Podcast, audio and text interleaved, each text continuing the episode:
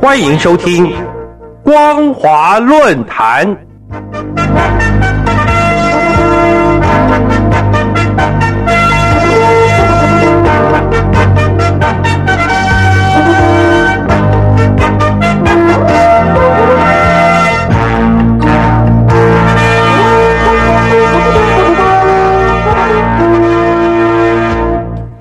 位听众朋友们，大家好，欢迎收听本节的光华论坛，我是张宁。我们今天要谈论的主题是经济战力以因应警戒升高的台海情势。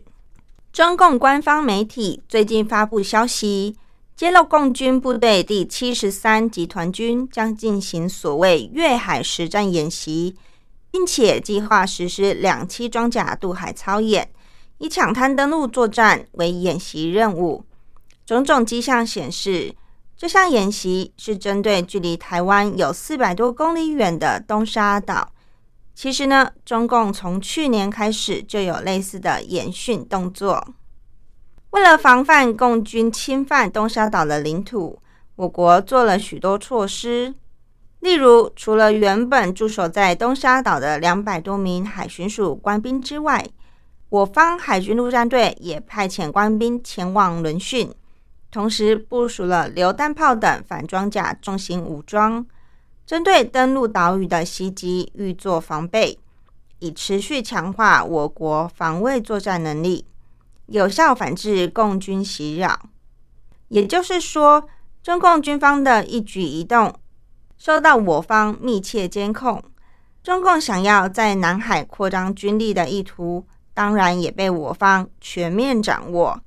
事实上，就空军部分，中共军机近年来多次经过巴士海峡以及宫古海峡，来回穿梭西太平洋和东海上空，共机飞航区域绕行台湾，甚至逼近日本冲绳群岛。我方不但全程密切监控，日本自卫队也派出战机紧急升空防卫。此外呢，中共的海军舰艇近年来密集在南海出没，举行大规模的军事演习，并且在南沙群岛填海造陆，新建各项军事设施，包括雷达站、飞弹阵地，还有可以提供军队居住使用的建筑和道路。种种行动也让南海周边国家不断提高警戒。包括菲律宾、越南等国纷纷加紧军事武装。在后冷战时期，甚至是全球互动更加频繁的今天，任何使用武力的动作都会对各国局势，尤其是对国际经济的运作带来冲击。这也是为什么长期以来国际社会都对中共大局展示武力的动作非常关注的原因。尤其是中共当局一再表示不放弃对台使用武力，又毫不顾忌地在台湾周边海域及海峡中线频频出现挑衅的行为。这样的行径不但已经对台海和平带来难以预测的风险，也对亚太区域的稳定造成很大的威胁。早在一九九一年，我方就已经主动宣告终止动员戡乱时期。表达了以和平的方式解决两岸问题的政策和决心，而历任民选总统也曾经多次表示结束敌对状态，开启两岸合作的善意。但是在没有得到中共相对善意的正面回应之前，我方原有的国防军备不敢也不能稍有放松，防止中共有机可乘。尤其面对中共不断扩张的军事力量，迫使我方不得不提升新式武器的防卫能力，同时也经济战力来应应警戒升高的台海情势。不可否认，台湾的空防部署十分严密，不仅有功能强大的预警雷达，防空飞弹的设置密度在国际间也是名列前茅。只要中共军机进入海域，就会受到我方全程监控，不会有侥幸的机会。而为了防御中共军机侵犯台海，在捍卫领空的战机上配置各型空对空飞弹，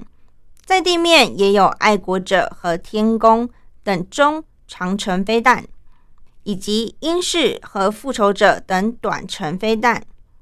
另外，在捍卫领海上有雄风二型地对舰飞弹和对抗航空母舰等大型军舰的超音速雄风三型反舰飞弹。此外，地面部队还配有可以携带的行动式刺针飞弹。从陆海空三方面看来，简直是重重部署，让来犯的中共军机无法逾越雷池，以确保我国土领空的安全。为了防范中共与日俱增的海上威胁，我国新一代军舰在制海和防空的战力上也有大幅度的提升。例如，我国自行研制的海剑二防空飞弹，它的射程可以达到三十公里，将配置于沱江级巡洋舰，再搭配具有三个维度的对空搜索雷达，以具有足够的区域防空火力，势必让来犯的攻击付出惨痛代价。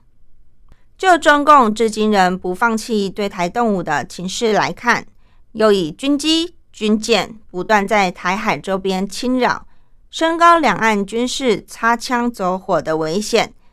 已经使台海和平稳定成为国际瞩目的焦点。再加上中共在东海及南海区域展现武力的作为，都让国际社会感觉到中共有意改变现状的意图。因此，中共始终无法建立爱好和平的国际形象。也摆脱不了中国威胁论的指控。即便中共当局提出“一带一路”的倡议，协助其他中低收入国家投入经济建设，仍然被质疑这样的政策其实是用来扩张武力的战略手段。其实，中共多次以军机及军舰挑衅台海的举措呢，除了使两岸的军事对峙更为紧张以外，也伤害了两岸人民的情感，造成两方相互猜忌。面对中共扩张军备及军事威胁，我国唯有精进本身的战力及维持台海军事情势的平衡，才能有效遏阻战争发生，使中共放弃对台使用武力，进而奠定两岸永久和平的基础。中共当局千万不要轻视台湾捍卫民主价值的能力和决心，也不要低估了动用武力的风险与代价，而轻易升高台海周边区域的紧张状态，使两岸和平出现难以预测的危害。这是在彼此之间挖掘鸿沟，也是让两岸民众坠落万劫不复的深渊。以上就是本节的光华论坛，我是张宁，我们下次见。